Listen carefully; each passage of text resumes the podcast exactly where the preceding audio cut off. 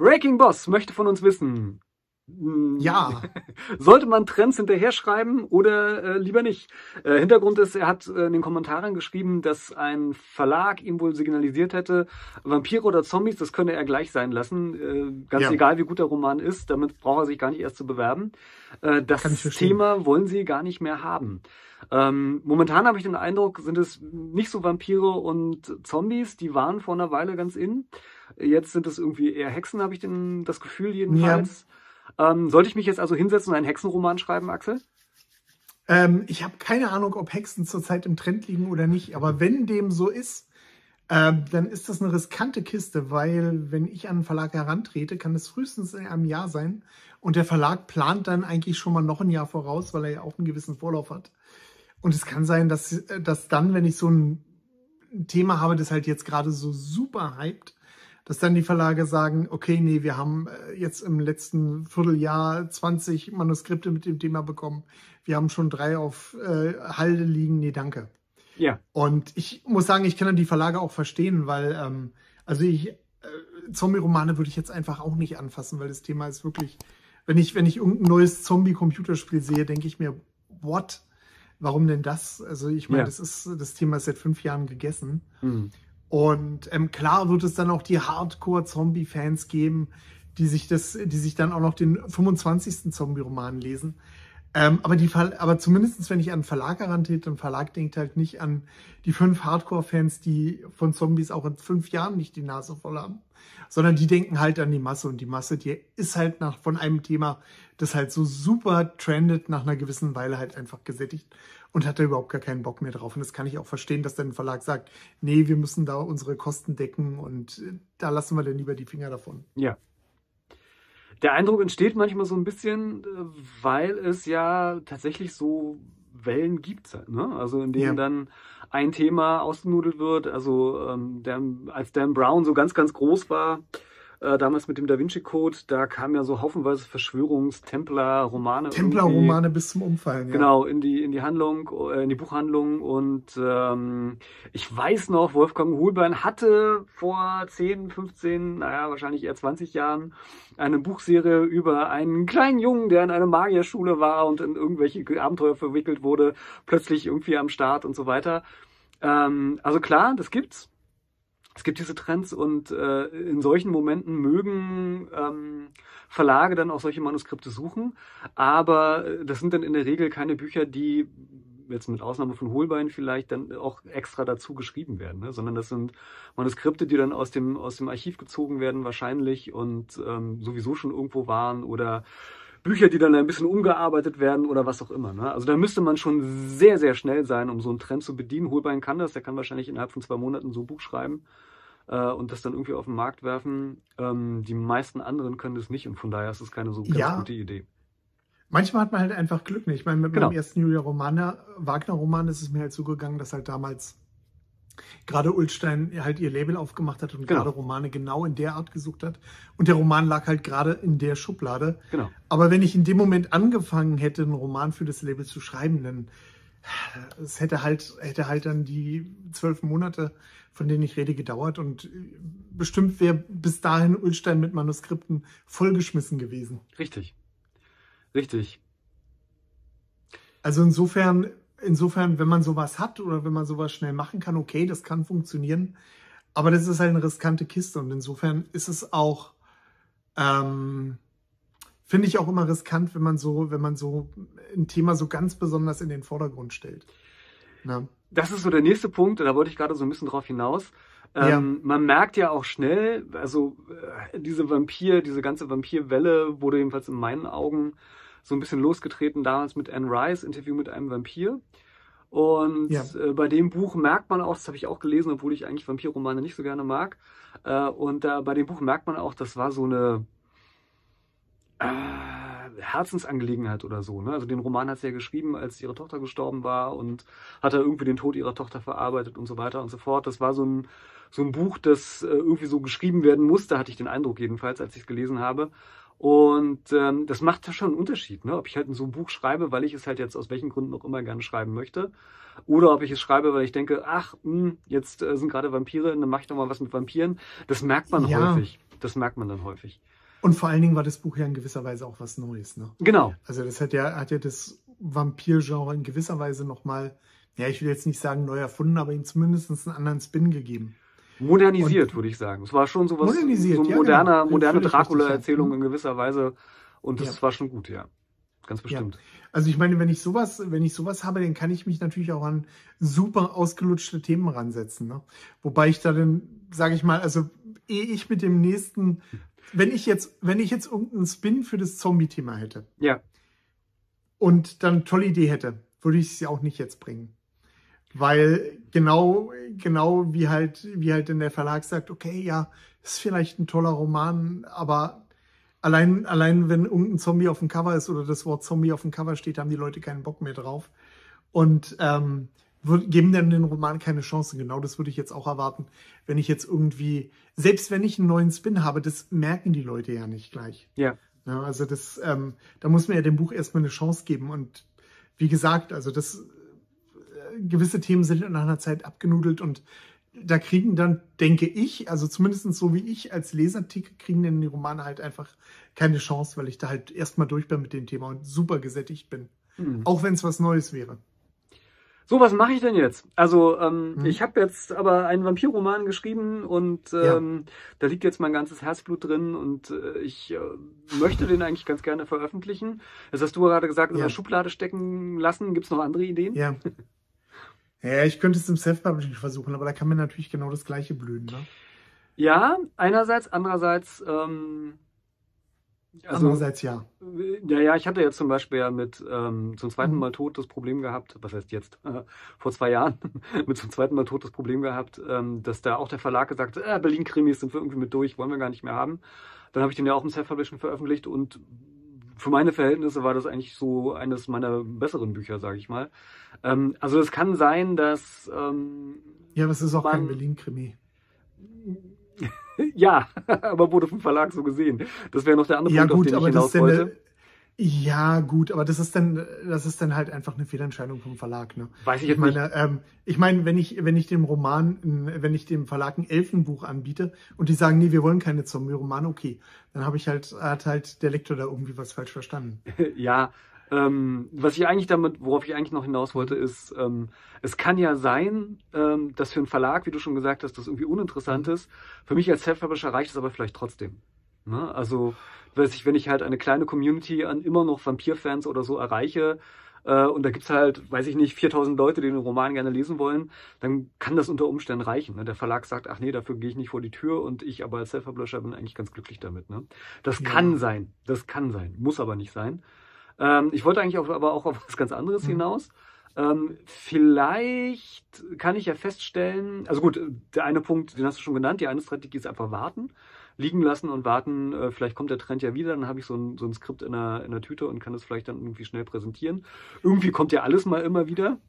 Ja, gut, okay, ähm, wenn ich da kurz einhaken darf. Ja, Wenn ich den Roman natürlich schon habe, dann würde ich ihn auch nicht in der Tüte liegen lassen. richtig. Oder im Schreibtisch liegen lassen, ne? Aber ähm, das ist dann wirklich, das ist dann halt wirklich eine doofe Situation, wo man dann halt gucken muss, irgendwie das Beste draus zu machen. Noch kann man dann eigentlich nur beten, dass man, denke ich, dass man irgendein Alleinstellungsmerkmal hat, dass man halt so super in den Vordergrund spielen kann. Genau, das wäre das gewesen, was ich als nächstes äh, vorgeschlagen hätte oder die nächste Idee, die ich, die ich hätte dabei. Äh, vielleicht hat der Roman ja noch so einen anderen Kern. Also vielleicht gibt's ja, gibt's ja ein Thema oder einen Schwerpunkt, der ähm, auch ohne Vampire funktioniert oder, oder so. Und vielleicht kann man den ja mit etwas äh, weniger Mühe umarbeiten.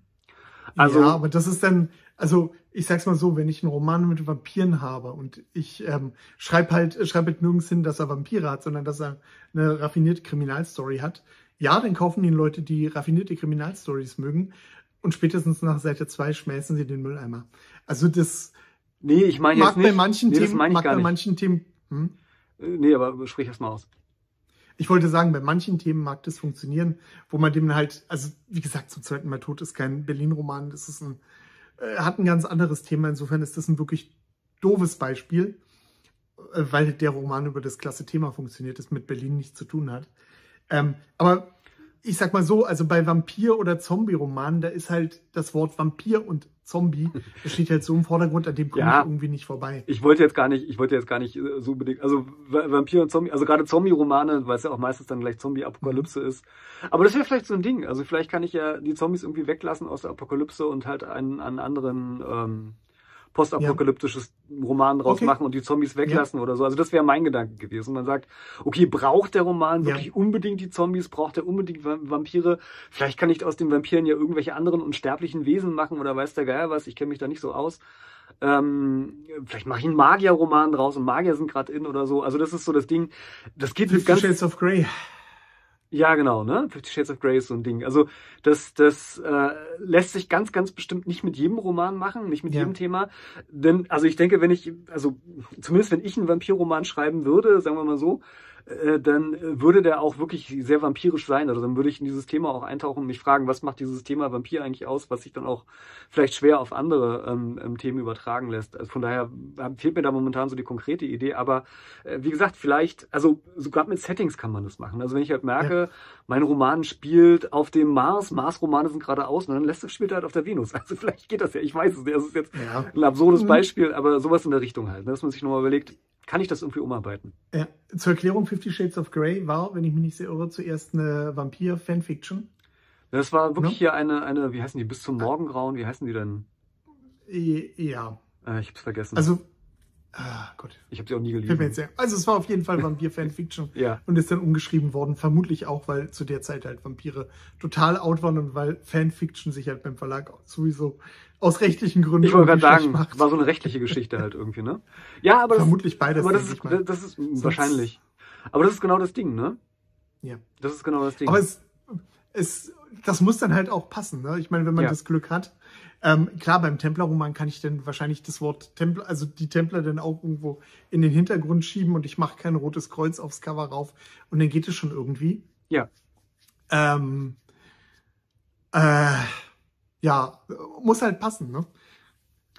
ja, Muss halt irgendwie passen. Ja, oder, oder, äh, also ich hatte es ja so ein bisschen mit ähm, äh, tödliche Gedanken damals ja auch, ne, dass dann gesagt Ja. wurde, so, ja, die Protagonistin ist zu jung, das geht so nicht, äh, kann die nicht älter sein und so weiter. Und dann, dann lässt sich sowas vielleicht Ja. halt auch wirklich umarbeiten. Ne? Oder umgekehrt, man hat ein das Beispiel habe ich auch mal im Kopf gehabt, ähm, ähm, jemand äh, hatte mal gesagt, er hätte irgendwie ein Fantasy-Buch geschrieben, äh, Verlag wollte keine Fantasy, und dann wurde es halt ein Jugendbuch, ne? Also das ist halt ein Jugendbuch mit fantastischen Abenteuer oder sowas.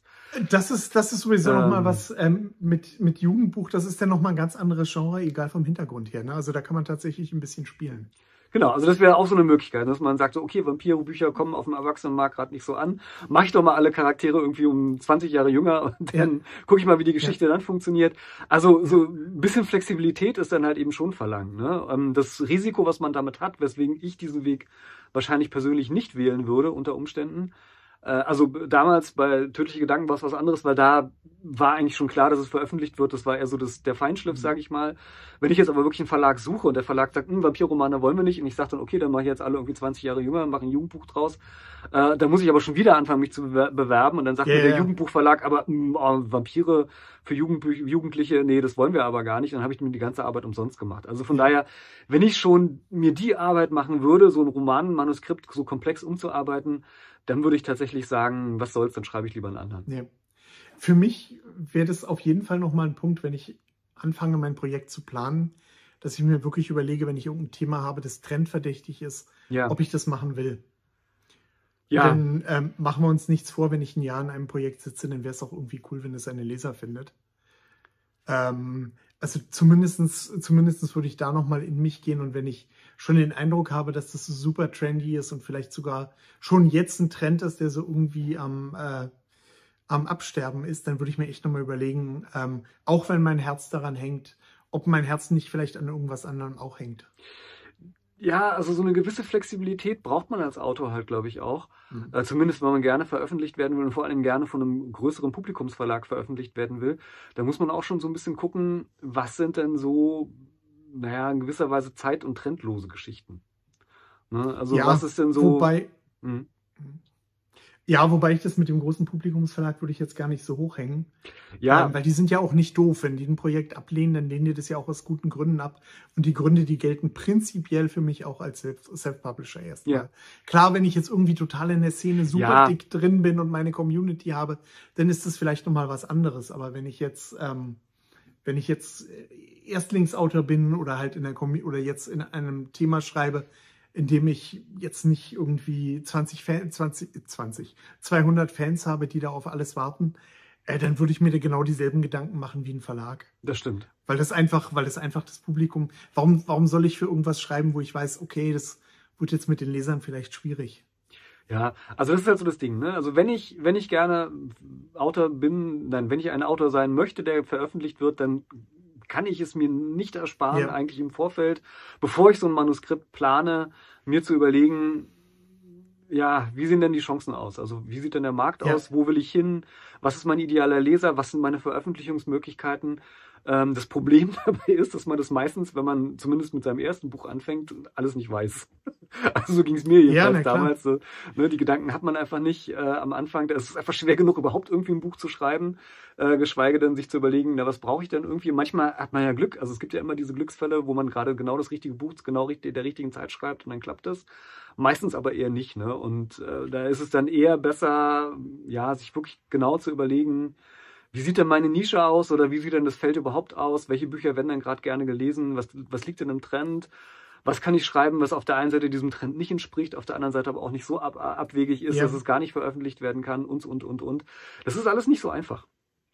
Ja, mit dem Glück ist es sowieso eine Sache. Ich meine, wer Ja. weiß, ob Schätzing heute ein mega bekannter Autor wäre, wenn es damals nicht, wenn es damals nicht das große Seebeben gegeben hätte, als gerade Ja. der Schwarm rausgekommen ist. Ne? Ja, Also das war schon, äh, das ist, das sind halt Sachen, die man irgendwie nicht timen kann. Und genauso kann halt umgekehrt irgendwie sein, man fängt jetzt mit seinem Manuskript an und einen Monat bevor man, bevor man äh, es rausbringt, ist plötzlich auf Platz eins der Bestsellerlistenprojekt, das genauso aussieht. Ne? Also äh, da hatten wir, glaube ich, vor kurzem auch mal eine Zuschrift. Oder mir ist es auch schon so gegangen, dass dann plötzlich, dass ich was geschrieben habe und plötzlich habe ich gemerkt, shit, jetzt ist gerade was in der Art, genau in der Art rausgekommen.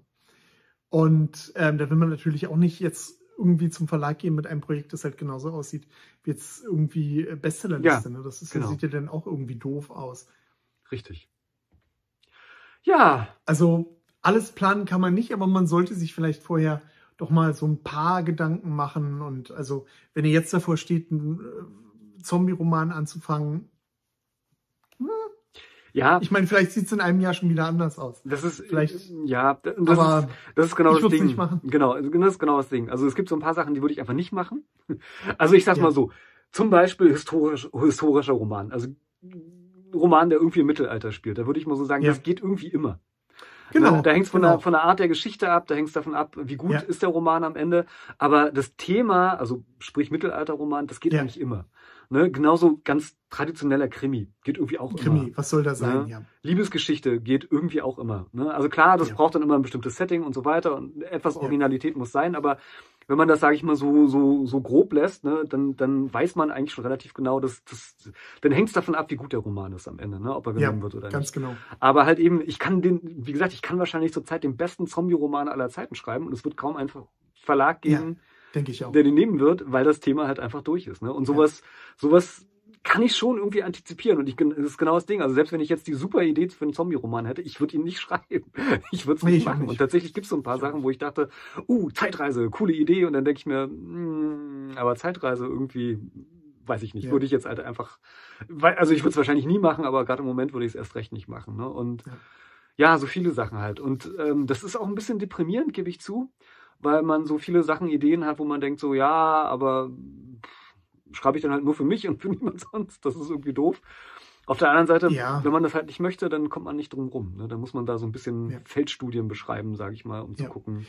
Und da muss man auch, denke ich, ehrlich mit sich sein. Ne? Ich, es sagt sich so leicht hin, ich schreibe das nur für mich. Aber ich glaube im Endeffekt, wenn man da lange dran gesessen hat und dann außer den eigenen Freundeskreis findet niemand das Projekt toll, äh, ich glaube, das ist dann schon ein bisschen doof. Richtig.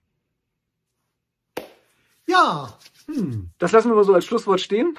das lassen wir so als Schlusswort stehen. Ja, dann hören und sehen wir uns hoffentlich in einer Woche wieder. Genau, bis dann. Schreibt schön. Schreibt schön. Tschüss.